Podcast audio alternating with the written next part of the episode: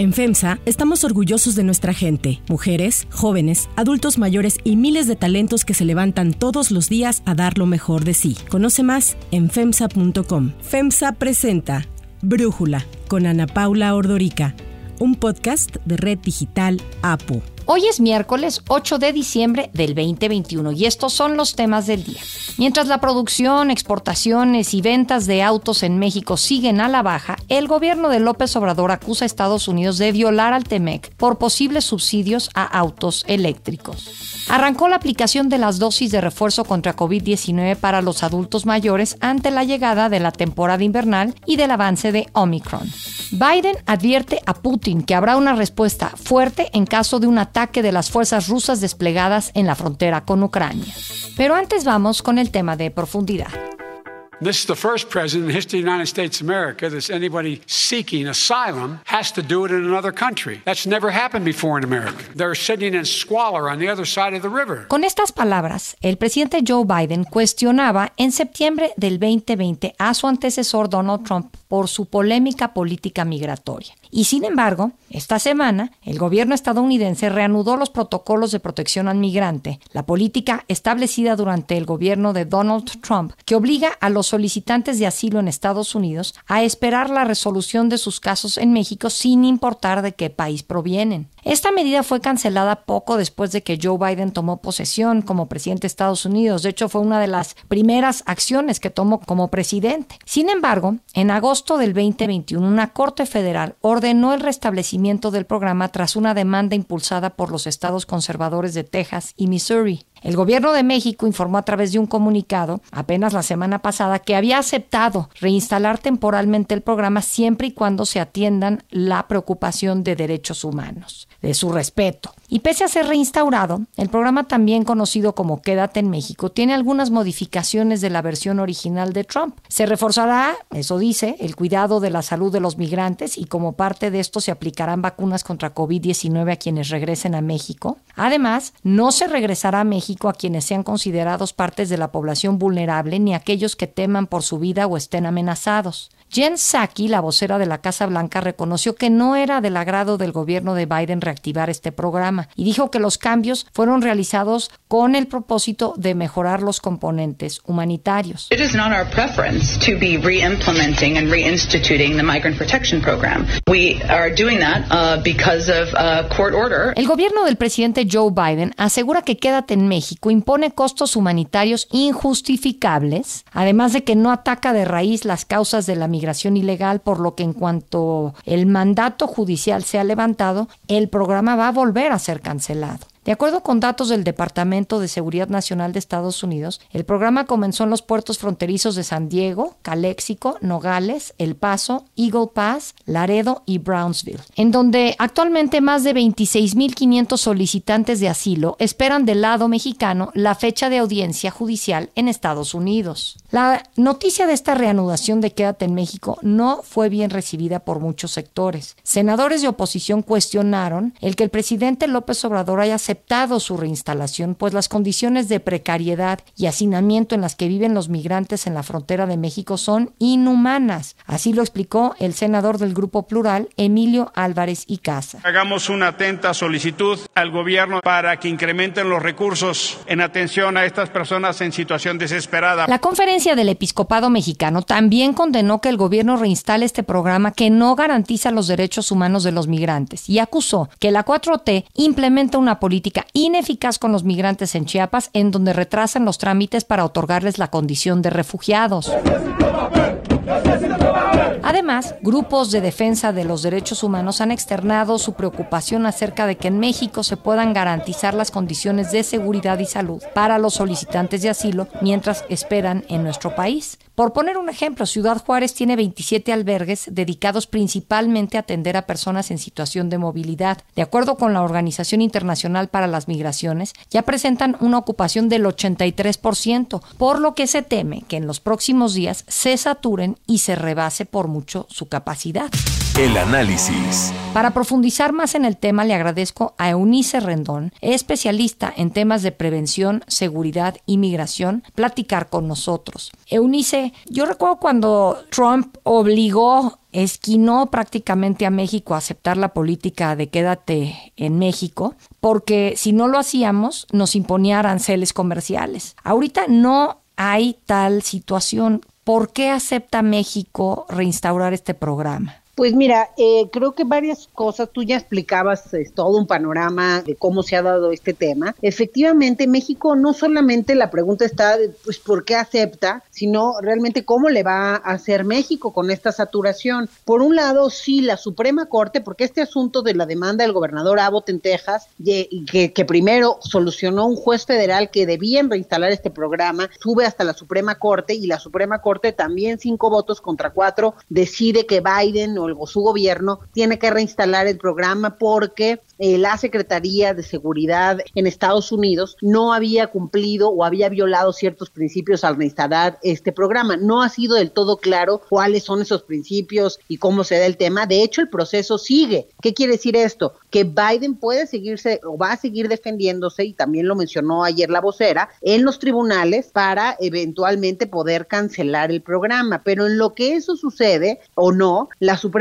Corte le mandató al gobierno de Estados Unidos que reinstalara el programa. Esta orden judicial, por supuesto que no obliga a México a hacer nada, al contrario, México pudo haber dicho que no y con ello es imposible que se reinstale este programa. Incluso la Suprema Corte se criticó en su momento mucho que estaba yendo más allá de sus facultades al creer que un tercer país, en este caso México, tenía que participar en esta política. Entonces México pudo haber dicho que no, no lo hizo. Creo que es parte de las negociaciones, de lo que se ha hablado en las últimas reuniones bilaterales, trilaterales que no se nos comunica, pero que se habla y que es un acuerdo que finalmente llegó con Estados Unidos a volver a ayudar en esta política inhumana que también, dicho sea de paso, tuvo cerca de 70 mil personas varadas en nuestra frontera norte en seis puntos. Ahora, como tú mencionabas, van a ser siete puntos, ¿no? Pero con unas complicaciones adicionales que tampoco se han mencionado. Por un lado, además del permanece en México, que lo que hace es que los solicitantes de refugio en Estados Unidos se queden de este lado esperando sus procesos. Ahora tenemos también un casi 75% más de la época de Trump de deportaciones vía título 42. ¿Qué es el título 42? Que al final con el pretexto de la pandemia pone Trump en marcha, pero Biden es quien más lo ha utilizado, a través de una norma de salud pública devuelven a familias que llegan en la frontera o a centroamericanos. Entonces cada día desde más o menos el 15 de marzo regresan a México cientos de migrantes centroamericanos vía título 42. Entonces ahora vamos a tener en la frontera norte título 42 sumado de permanece en México y sumado también de deportaciones expeditas que siguen, que son estas personas que detienen y regresan de manera inmediata en la frontera, más las deportaciones comunes. Entonces, eso hace un caldo de cultivo complejo y al final, pues para México no va a ser fácil. Sí es verdad, como decías, que en esta ocasión tanto el gobierno estadounidense repite que no es una política adecuada y el gobierno mexicano ha puesto sobre la mesa al menos algunas condiciones como el apoyo jurídico, el tema de salud pública, que los vacunen, que puedan también tener algunos recursos materiales y humanos para las organizaciones y albergues que finalmente terminan absorbiendo el problema o la ayuda a estos migrantes en su espera. También otra condición que ponen es que los procesos no duren más de 180 días, porque esa fue otra situación que pasó con estos 70 mil personas, procesos muy largos, pero aún así sigue siendo una situación compleja y difícil de mantener por México, ya que de esos 70 mil, únicamente el gobierno de Estados Unidos dio el 5% de refugios de esas personas. Entonces, en esta ocasión no creo que tampoco dé mucho más que eso. Y los demás terminan o quedándose en México o pasando de manera irregular hacia Estados Unidos o regresando a su lugar de origen del que probablemente están huyendo por el riesgo hasta de perder la vida. Y ahorita que dices eso, entiendo que hay una excepción, cuando menos en el acuerdo México-Estados Unidos, para esas personas, quienes teman por su vida o se encuentren amenazados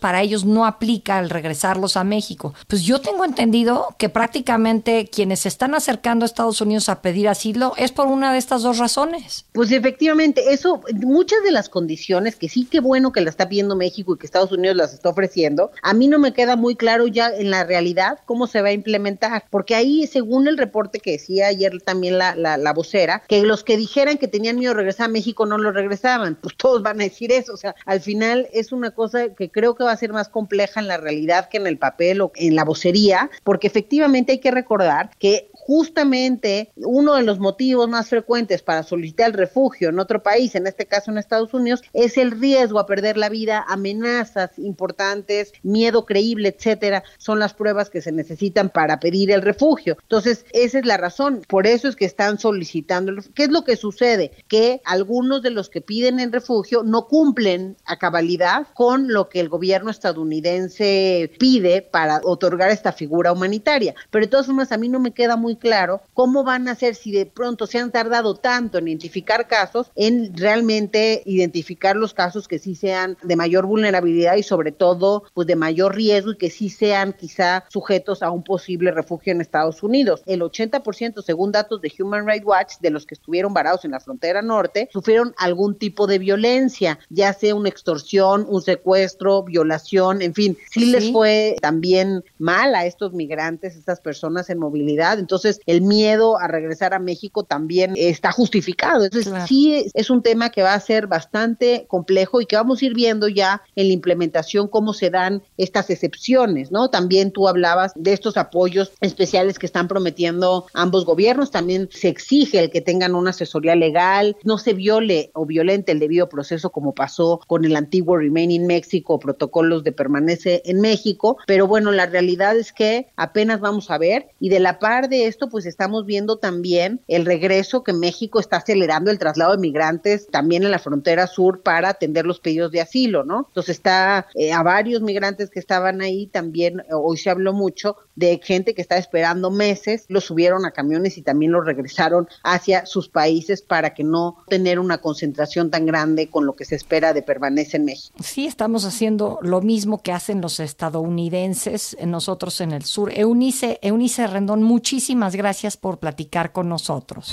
Si te gusta escuchar Brújula, te invitamos a que te suscribas en tu aplicación favorita o que descargues la aplicación Apo Digital. Es totalmente gratis y si te suscribes será más fácil para ti escucharnos. Además, nos puedes dejar un comentario o calificar el podcast para que sigamos creciendo y mejorando para ti.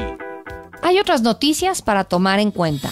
1. Sector automotriz. La Secretaría de Economía tiene serias preocupaciones por la posibilidad de que el Congreso de Estados Unidos apruebe un nuevo crédito fiscal para vehículos eléctricos. La secretaria de Economía, Tatiana Cloutier, habló así sobre la ley que impulsa el presidente Joe Biden que otorgará subsidios de hasta 12.500 dólares para la compra de vehículos eléctricos fabricados con mano de obra sindicalizada en Estados Unidos. La iniciativa violaría las cláusulas de no discriminación del TEMEC. En contra del espíritu de la integración productiva de Norteamérica, que busca no solamente el tratado, sino que acaba de ser reafirmado en la cumbre de líderes de Norteamérica hace algunos días por el presidente Biden, el primer ministro Trudeau y el presidente Andrés Manuel López Obrador. Se prevé que el proyecto de ley sea sometido a votación en el Senado de Estados Unidos la próxima semana. Este problema se suma para una industria automotriz en México que ha resentido ya la escasez global de chips y las secuelas de la pandemia de coronavirus. Esta semana el INEGI informó que la producción y exportación de vehículos ligeros cayeron por quinto mes consecutivo. La producción de automóviles se desplomó un 20.25% respecto a noviembre del año pasado, mientras que las exportaciones disminuyeron un 16.46%. Y mientras Estados Unidos contempla incentivos fiscales para los autos eléctricos, lo que ayudaría a que se renueve el parque vehicular y a lidiar con los problemas medioambientales, en México el presidente López Obrador insiste en regularizar los autos chocolate. Estados Unidos apuesta por nuevas tecnologías amigables con el medio ambiente, mientras México recibe todos los autos que allá ya no se quieren. Todos los carros que no tengan papeles, que hayan introducido nuestros paisanos, todos los vamos a regularizar.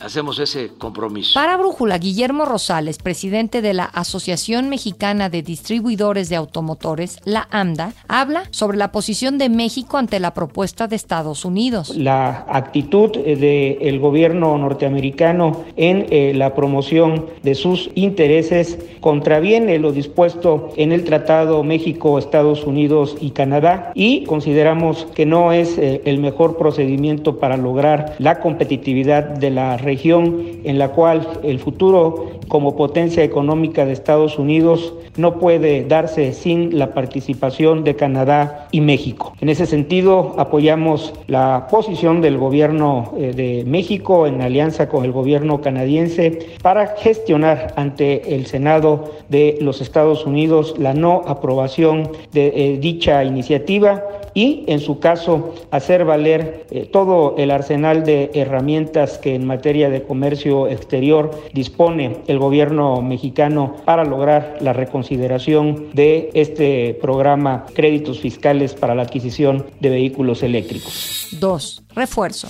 Vamos a iniciar el plan de vacunación de refuerzo a adultos mayores en todo el país. Ayer arrancó la aplicación de las dosis de refuerzo contra COVID-19 para los adultos mayores de 60 años, a quienes se les aplicará la AstraZeneca, independientemente del tipo de vacuna que hayan recibido antes. Es decir, no importa qué vacuna inicial hayan tenido, si fue Pfizer, Sinovac, Sputnik V o alguna de las otras que se han aplicado en el país. Los refuerzos deben enfocarse a grupos de la población que son más vulnerables, por ejemplo, personas adultas mayores o personas que padecen enfermedades inmunosupresoras. La vacunación de refuerzo arrancó en seis estados, en la Ciudad de México, Chiapas, Jalisco, Oaxaca, Sinaloa y Yucatán. López Gatel señaló que para recibir la vacuna de refuerzo tiene que haber pasado al menos seis meses de la última dosis. Descartó por ahora que se vacune de refuerzo a otros grupos de la población decir, personas de cualquier edad o personas que son general saludables y que no tienen estos problemas de menor eficiencia de la inmunidad. Según el propio presidente, la vacuna de refuerzo se consideró por dos factores. La llegada de la temporada invernal, así como el avance de la nueva variante del coronavirus, Omicron, cuyo primer caso ya se confirmó en México el viernes pasado. Pese a la llegada de Omicron al país, López Gatel asegura que México registra un descenso en la curva de contagios por COVID-19.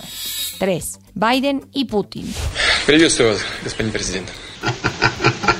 Presidente. Los presidentes Joe Biden y Vladimir Putin celebraron ayer una cumbre virtual en un momento de tensión por un posible ataque ruso a Ucrania. Biden advirtió a Putin que habría una respuesta fuerte tanto de Estados Unidos como de sus aliados europeos de darse esta invasión. Así lo explicó Jake Sullivan, el asesor de seguridad nacional de la Casa Blanca. He told President Putin directly that if Russia further invades Ukraine, the United States and our European allies would respond with strong economic measures. Rusia niega tener planes para invadir Ucrania, pero imágenes satelitales muestran muchas tropas en la frontera, lo cual siembra la duda. Y genera miedo sobre una posible nueva guerra en Europa. Moscú considera esto como una histeria occidental. Para Brújula, Lila Beth, consultora, analista internacional y corresponsal de NTN 24 en Washington, nos hace este análisis sobre la cumbre entre los mandatarios. La prioridad principal de Biden en esta conversación fue advertir a Putin que las consecuencias de un eventual ataque contra Ucrania serían muy graves e incluso dijo que estaba dispuesto a enviar más tropas a Europa para contrarrestar los esfuerzos y las movilizaciones militares de Rusia en la frontera con Ucrania. El presidente Biden durante su reunión, según un comunicado de la Casa Blanca, expresó su profunda preocupación y la de los aliados europeos en torno a la situación en Ucrania y también dejó claro que responderían con fuertes sanciones económicas e incluso otras medidas en caso de una intensificación militar. Interesante nada más mencionar que todo esto se da en el marco de la cumbre virtual por la democracia que se va a celebrar este jueves y viernes en Washington. Va a ser virtual, pero reúne a más de 110 países alrededor del mundo y cuyo objetivo es hacer frente a las autocracias en el mundo y también proteger y defender los derechos humanos a nivel internacional, al igual que abatir la corrupción y pues fortalecer la democracia. Creo que el anuncio que se dio por parte del gobierno de Joe Biden del boicot diplomático en contra de los Juegos Olímpicos Olímpicos de invierno en Beijing, a la par de estas advertencias que le lanza a Vladimir Putin, pues manda una señal muy clara de lo que está protegiendo Joe Biden a nivel internacional. Está en contra de autocracias que están lideradas principalmente por China y Rusia. Yo soy Ana Paula Ordorica. Brújula lo produce Batseba Feitelson. En la redacción, Ariadna Villalobos. En la coordinación y redacción, Christopher Chimal. Y en la edición, Omar Lozano. Los esperamos con la información más importante del día. Oxo, Farmacias ISA, Cruz Verde, Oxo Gas, Coca-Cola FEMSA, Invera, Torrey y PTM son algunas de las muchas empresas que crean más de 245 mil empleos tan solo en México y generan valor como parte de FEMSA. FEMSA presentó Brújula con Ana Paula Ordorica, un podcast de Red Digital APO.